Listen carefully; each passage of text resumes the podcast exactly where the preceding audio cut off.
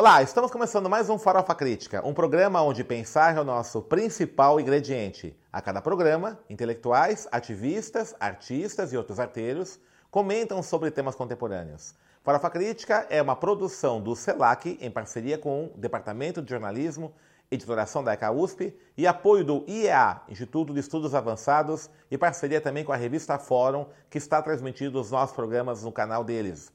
Acesse o nosso canal youtube.com barra farofa crítica, inscreva-se e clique no sininho para receber notificações de novos programas. Também acesse nossa página no Facebook, facebook.com barra canal Farofa Crítica, onde você encontra inovações, informações sobre os nossos programas e até mesmo você pode sugerir convidados e perguntas né, temáticas que a gente pode adotar aqui no nosso programa.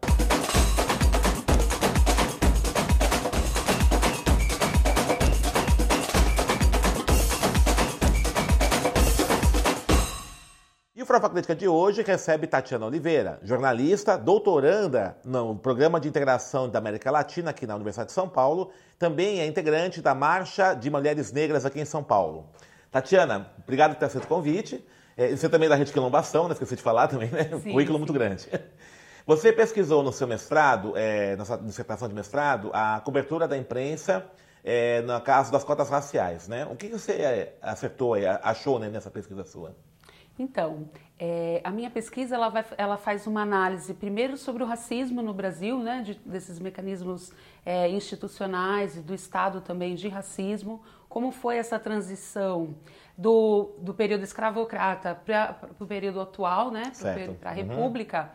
E foi muito interessante porque, assim, é, ao analisar esse- essa estrutura, toda essa questão estrutural, e ao fazer uma análise da mídia, para depois entrar no meu objeto de pesquisa, eu Uhum. pude observar o quanto a mídia ela mantém essas estruturas Certo. mesmo opressoras, né? Que jornais, que veículos você analisou? Foram três revistas, Tá. a Caros Amigos, a Carta Capital e a revista Veja. Tá. A E- ideia era ter vieses né, diferentes, né? E qual foi a diferença que você encontrou nesses veículos? A revista Veja tem um perfil mais conservador, mais comercial, Uhum. né? E uma posição abertamente contrária à adoção de cotas socio-raciais. Certo.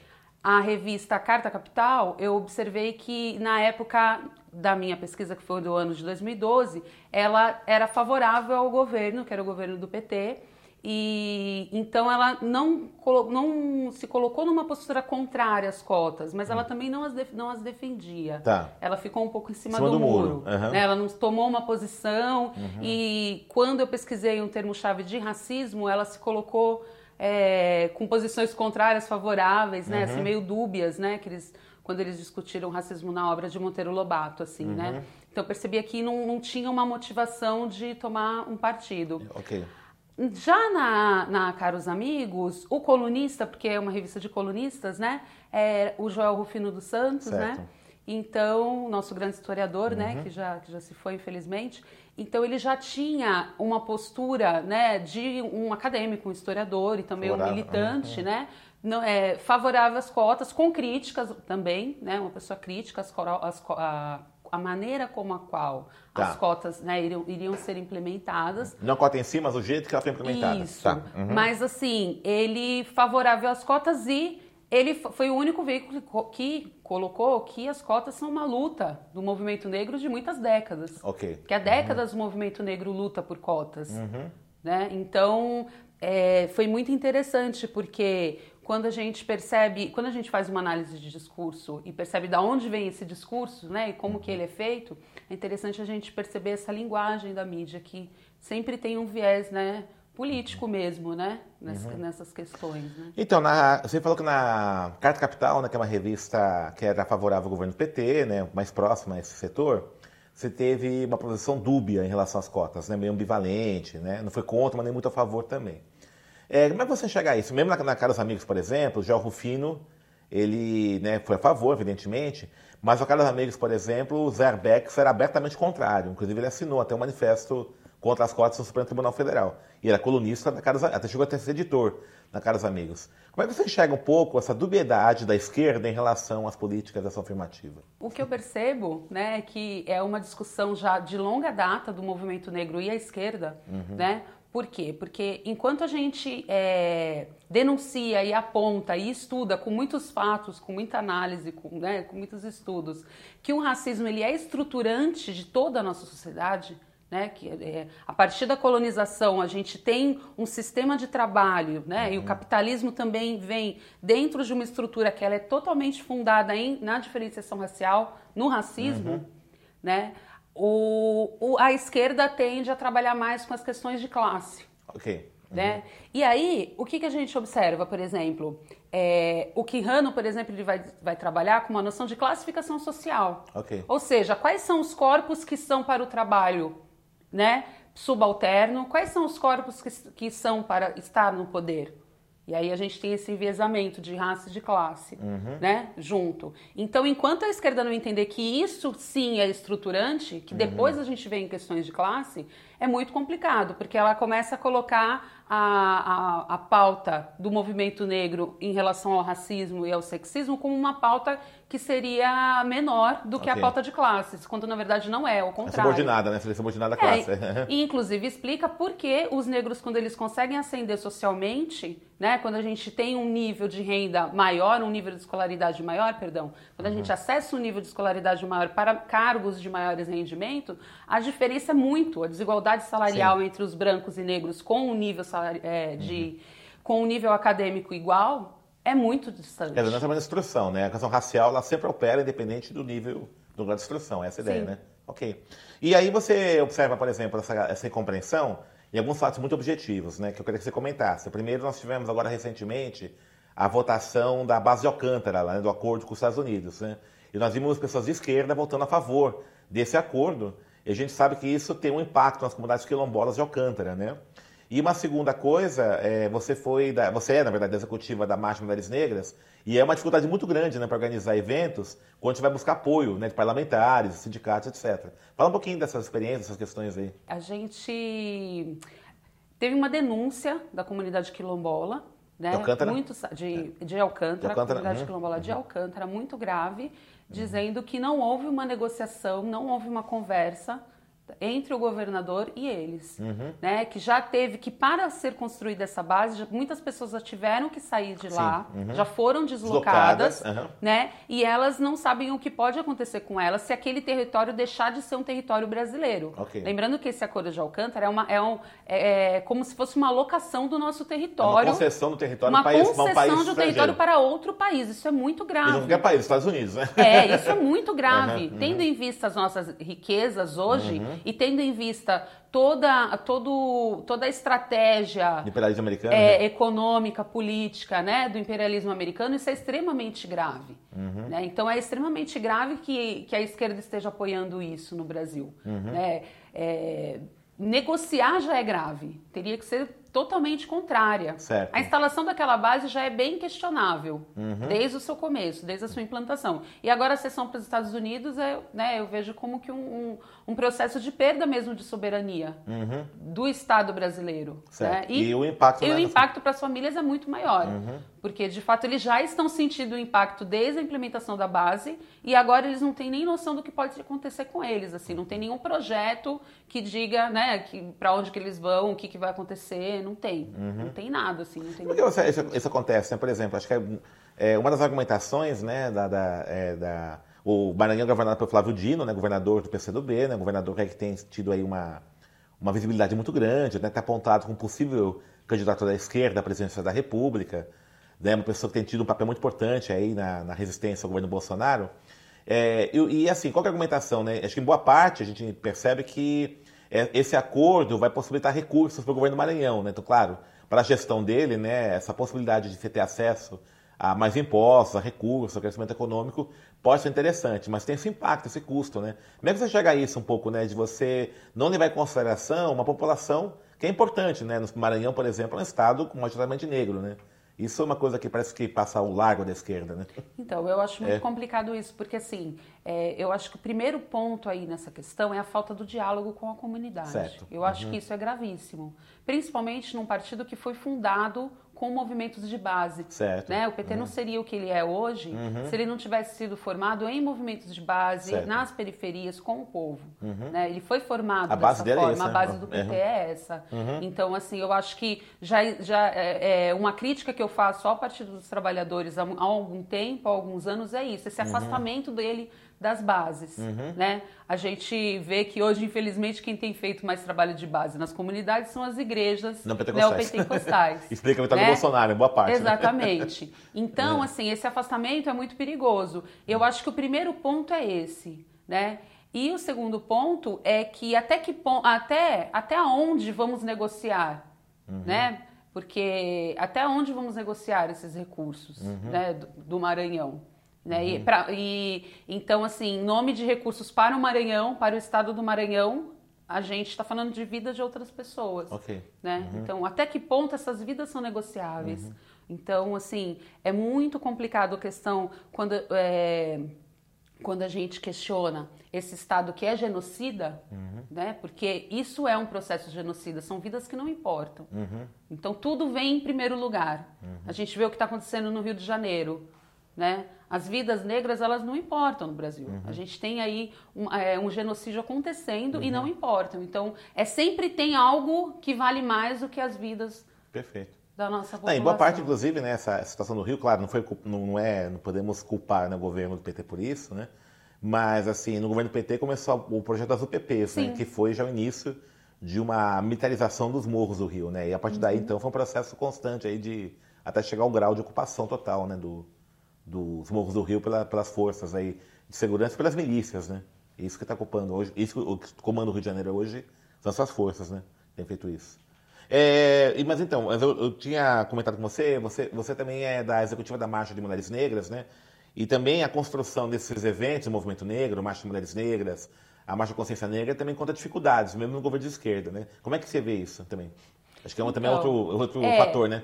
Sim, né? Eu vejo que na época da construção da marcha, que foi a época que eu participei, que foi durante todo o ano de 2015, né? Eu fiz uhum. parte do núcleo impulsor uhum. aqui do estado de São Paulo para a marcha. Então a gente tinha assim vários embates, porque é, assim, uma coisa que que é muito complicada é quando a gente vê algumas apropriações né, do, de, do nosso material de campanha, da nossa produção intelectual né, por partidos políticos, né? Então okay. aconteceu isso em alguns momentos, uhum. né? Houve uma negociação, aconteceu isso em alguns momentos, teve alguns, tiveram alguns enfrentamentos na, no protagonismo, uhum. né? Que quando as mulheres chegaram em Brasília para marchar, a gente tinha é, várias pessoas de sindicatos com as suas bandeiras que tem que estar juntos, tem que somar, mas assim, os conflitos normalmente eles ocorrem na questão do protagonismo, uhum. né? Então, foram as mulheres negras que protagonizaram essa marcha desde a sua idealização. Certo. Foi uma marcha assim feita de fato por um movimento popular, por um movimento social das mulheres negras. Então, assim, a gente sempre é, teve alguns conflitos por conta disso, dessa uhum. apropriação do protagonismo. Inclusive, vocês até fizeram bazares, né? Fizemos bazares, fizemos almoços, plenárias, é, teve organização, fundos, né? porque assim, é. o núcleo impulsor do Estado de São Paulo, eu participei aqui na capital. Uhum. A gente foi, é, teve, tiveram algumas plenárias que a gente participou no interior, mas o, o interior fez plenárias independentes. Dentes, então, assim, organizamos ônibus para ir, uhum. né? É, e, e, foram vários. Quem, quem puxou a coordenação geral da marcha foi a, a Associação de Mulheres Negras Brasileiras, uhum. né? A MNB. Articulação, Mas, assim, né? Articulação, Mas, perdão. É, Articulação de Mulheres Negras Brasileiras, uhum. a MNB. Então, assim, foi uma, uma articulação enorme. Uhum. Tanto que levamos 50 mil mulheres para as ruas, né?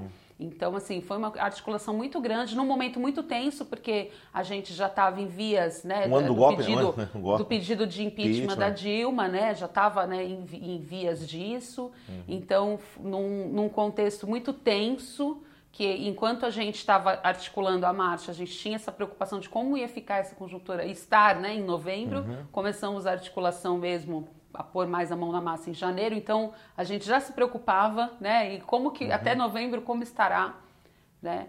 E óbvio que a gente não queria que tivesse havido impeachment, claro. né? A maioria não claro. queria, embora a marcha ela tenha abarcado pessoas de direita também, não uhum. só de esquerda. A gente sabe que tinham pessoas com outras questões é, com, com, conservadoras, né? conservadoras também, porque era uma marcha de mulheres negras, uhum. né? independente do partido político, não era uma marcha de esquerda, certo. né?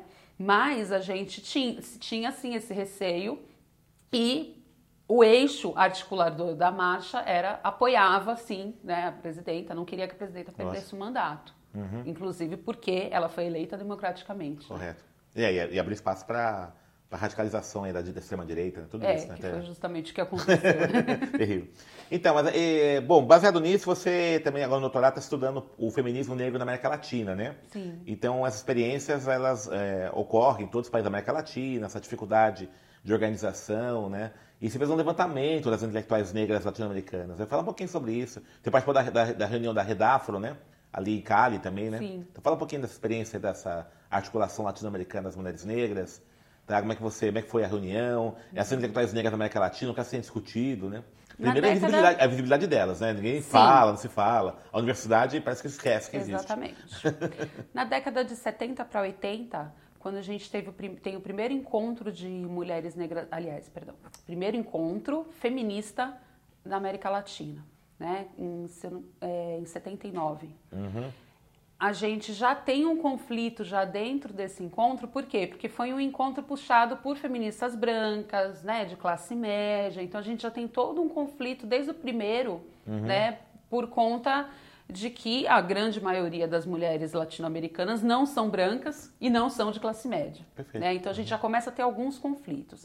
Em 81, né, a própria Alélia Gonzalez diz né, que ela foi enviada uma representante do, do Nizinga e já começa a ter já um acirramento maior e um enfrentamento das mulheres negras e das mulheres indígenas por conta de uma representatividade dentro desses encontros de mulheres. Uhum. Né? E aí a gente já começa a ter uma discussão, por quê? Porque são mulheres que vêm do movimento negro e de partidos políticos e bem, bem articuladas, que já começam a fazer alguns enfrentamentos em seus países dentro do movimento feminista e dentro do movimento negro.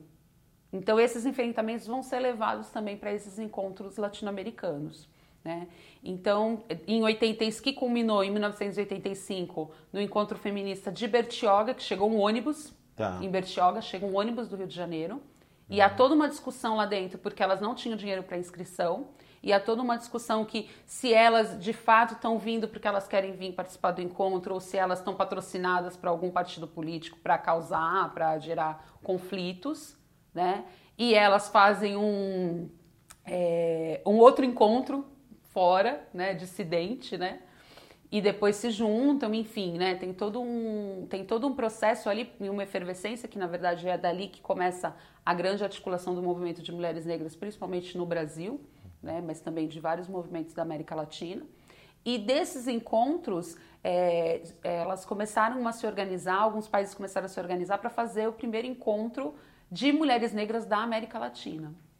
E tá. esse encontro acontece em 1992, no dia 25 de julho, né? Termina no dia 25 de julho, que é celebrado, né, a partir dessa data, o Dia, o dia Internacional da Mulher Afro-Latino-Americana.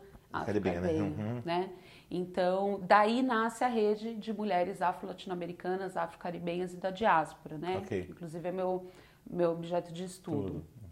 E, bom, a partir daí, é, várias várias é, ativistas também eram intelectuais, né? lembrando que é, no Brasil também, né, em outros países da América Latina, o movimento negro, com a reabertura política, né, com a, a, os novos movimentos sociais que são permitidos já depois da, da abertura democrática, o movimento negro e, e, vários movimentos sociais eles começam também a, é, a, formar quadros, né? Então vários ativistas vão estudar, vão né, fazer uma graduação e começam a discutir as questões também mais intelectualmente, né? Tem, uhum. São dois, dois movimentos, né? Tem um movimento social e tem um movimento que ele vai, uhum. ele, ele percorre tanto o ativismo social quanto a academia. Né? Então, Lélia Gonzalez é um exemplo, mas a gente tem outras, né? Tem a Luísa Bairros, tem várias é, intelectuais. E elas já começam a questionar, as mulheres negras, elas já começam a questionar, a partir da, da base também, a intersecção de opressões. Ainda antes de usar o termo interseccionalidade. Ah, uhum. Então, assim, a Lélia, ela vai falar que a, as mulheres negras do Brasil, elas sofrem uma tripla discriminação. Okay. Permeada por raça, sexo e, e classe. E classe uhum. né? Então, é, por quê? Porque as mulheres elas começam a entender que dentro do movimento negro elas vão sofrer machismo e Uhum. dentro do movimento feminista elas vão sofrer com machismo. Racismo. Com racismo, perdão. Com racismo. Uhum. Né? E aí? E, e aonde que vai essa condição dela? Uhum. E enquanto as mulheres brancas, por exemplo, estão falando que elas querem sair para trabalhar, que elas Sem querem ter o direito né? para sair para trabalhar, quem que vai cuidar das crianças? Quem que vai Exato. Uhum. cuidar do lar? Quem elas vão oprimir Para poder sair ter pra o trabalhar. direito Trabalhar de militar, trabalhar e militar, é. enfrentar a opressão masculina? Certo. né? Então, as mulheres começam a questionar isso. Então, tem todo um questionamento. É, eu, eu, eu tenho observado que os grandes é, pontos que as mulheres é, intelectuais da América Latina discutem são essas opressões de raça, de classe de, Gênero. e de gênero.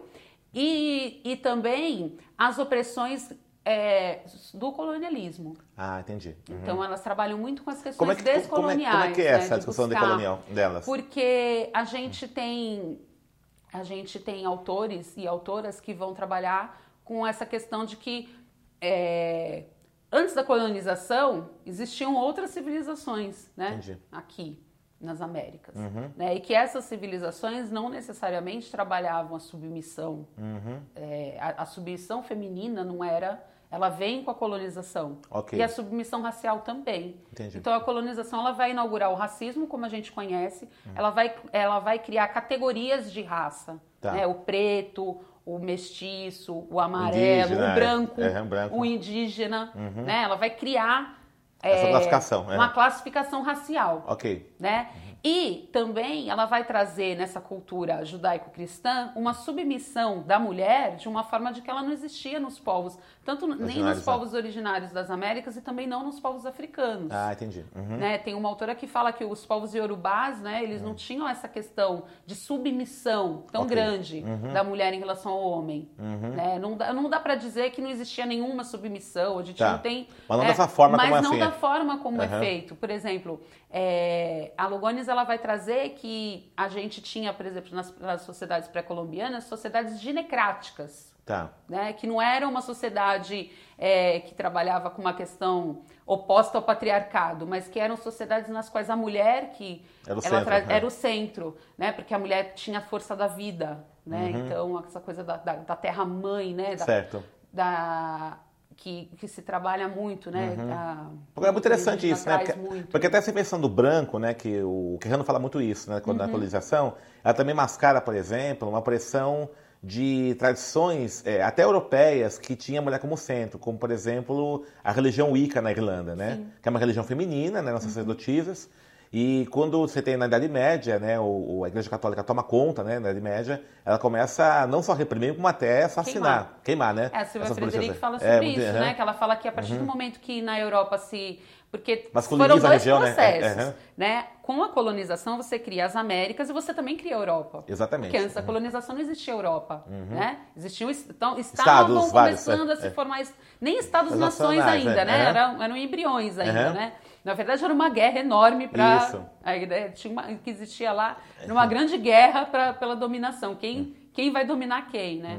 Então, quando as terras deixam de ser é, comunitárias, a gente começa a ter um processo de industrialização, de modernização, aí essas mulheres, né? Porque a, a, a- a terra era da comunidade, Isso, né? uhum. As crianças eram da comunidade, né? Era uma outra relação com a terra e com o outro. E o, e o cosmológico, o sagrado era feminino, né? Era feminino, Feminino, isso, aham. e essas mulheres eram lideranças. Exatamente. né? Uhum. Então, como essas mulheres eram lideranças, quando é, você, para você Masculinizar religião. masculinizar, individualizar a família, É. né? Segmentar a terra, repartir a terra, Uhum. né? Então você tem que ter a sua família, a sua terra, a sua casa, Certo. né? E o aí patriarcado ser seja- temente a Deus e a sua mulher tem que ser submissa a isso Certo. e manter a família e você tem que ser submisso ao, ao seu senhor feudal ou ao seu Uhum. patrão, né? E o Deus é masculino, né? e O Deus, é homem masculino. Aham. Interessante. Aí então ela, ela- então nessa discussão da- das feministas decoloniais, negras decoloniais, é que é, é- esse, esse machismo ele vem junto com a colonização. Sim. Tá. Ele Essa vem, ideia. ele Aham. vem junto com a, comuni- com a colonização. E a superação se dá por uma perspectiva decolonial, então essa é a ideia? Uma perspectiva descolonial, porque Uhum. se a gente não superar também, porque assim, a gente é, é, formado também com essas concepções europeias, Entendi. né? A academia uhum. ela vem formada de concepções uhum. eurocêntricas, o uhum. contrato social, o contrato, né, é, a gente, o contrato moral, uhum. né? Tem um autor que eu estudei no mestrado, Charles Mills, que ele vai falar que esses contratos são contratos raciais, uhum. né? Que tem gente que é gente, gente que é menos gente, que existem certo. subcategorias de pessoas, de cidadãos. Né? Então, a gente não consegue superar né, isso, a gente não vai conseguir é, superar essas estruturas racistas e machistas e patriarcais uhum. se a gente também não superar esses processos de exploração. Uhum. E quando você percebe assim, é muito interessante isso, né? É é, a mídia, quando vai cobrir esses eventos, marcha de mulheres negras, a marcha de consciência negra, que não cobre, né? Ignora. É, não cobriu. Eu estava vindo para cá agora eu ouvi a, a, CBN falando sobre o dia 20 de novembro, né? E é muito interessante isso, né? Que eles pegam todos os eventos culturais. Uhum. Ah, teve show do Jorge Benjor, teve atividade aonde. A marcha de consciência negra é ignorada e outras atividades que houve, né? De luta. Então aquela ideia é assim, né? Que a mulher negra ou o homem negro não são cidadãos não são, portanto, pessoas, sujeitos que podem reivindicar politicamente. Meramente são sujeitos que fazem arte, cultura e tal, né? Uhum. Não é muito isso também, quer dizer, a ideia que se vai se constituindo, no caso da mulher negra, por exemplo, que ela não é um agente político, né? Então, ao, ao fazer isso, ela pode até ter uma mulher negra bonita que apresenta o jornal hoje, Manjal Coutinho, por exemplo, né? Competente e tal. Mas não pode ter uma mulher negra que possa ser presidente da República, que possa ser uma grande economista, né? Como é que você vê isso? Né? Que isso então, é... Isso, é. isso é bem interessante, porque a, a, a, Patrícia Hill Collins ela vai falar desses mecanismos, né? Uhum. A gente tem mecanismos né, de, de poder e dominação, né? Não só ela, o Thompson também fala né, desses uhum. mecanismos de poder e dominação. Um desses mecanismos é que, que o Thompson fala de poder simbólico, e aí a, a mídia, né? A, uhum. que é a mídia, a, a Collins ela vai trazer como um, é, como um poder hegemônico, Uhum. Né? Então ela fala que é uma, uma forma de você reinventar, reificar. Uhum. Então aquela imagem que a gente tinha, é, a mulher, como a mulher negra foi escravizada por quase 400 anos, né? E ela era escrava, ela era escravizada, então ela, o corpo dela foi explorado de todas as formas possíveis e imagináveis, as formas mais cruéis possíveis, né? Então existe uma reificação disso a gente continua mantendo essa imagem de uma mulher subalternizada. E a mídia ela colabora muito para isso. Uhum. Já vi se a gente lembrar que há, um, há, alguns anos atrás, nessa época, a gente já estaria se preparando para ver uma mulher nua na televisão, uhum. sambando certo. no dia inteiro de grade de programação. Uhum né? Que era a Globeleza. Globeleza. Era um absurdo aquilo. Uhum. Porque aquilo é você mostrar mesmo que a mulher negra só tem é um objeto, um, objeto, é, é. um corpo. E mostrar para todo mundo, uhum. desde as crianças. Certo. Né? As crianças são, são um bom filtro para isso, porque as crianças elas não nascem com essa concepção que a gente já tem de adulto, elas mas elas ideia, vão sendo é, construídas é, e a mídia colabora para isso. Uhum. Então ela vai reconstruindo essa imagem, ela vai reconstruindo essa imagem.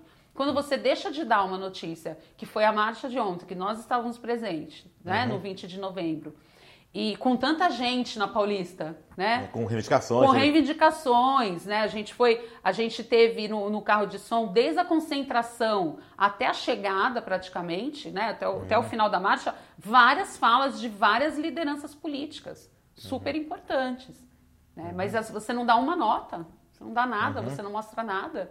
E a gente sabe quando tem às vezes manifestações que, que, bem menores, com um quórum bem menor de pessoas, com bem uma, menor, uma articulação bem menor, aparece na mídia, uhum. né? É, eu lembro aquelas essas manifestações ridículas aí a favor do, da Lava Jato, né? Sim. Não é ninguém, né? Meia dúzia. Mas tá lá. Aí tá lá, a mídia cobra, ó, teve então lá é protestos. a representatividade, é. Uhum. né? É a representatividade. Quando você uhum. não, a gente, né, nós somos jornalistas, né? A gente sabe que quando a gente não dá, não dar uma notícia num veículo de imprensa, uhum. de grande audiência, é uma estratégia né? Uhum. É uma grande estratégia não dar a notícia. Certo.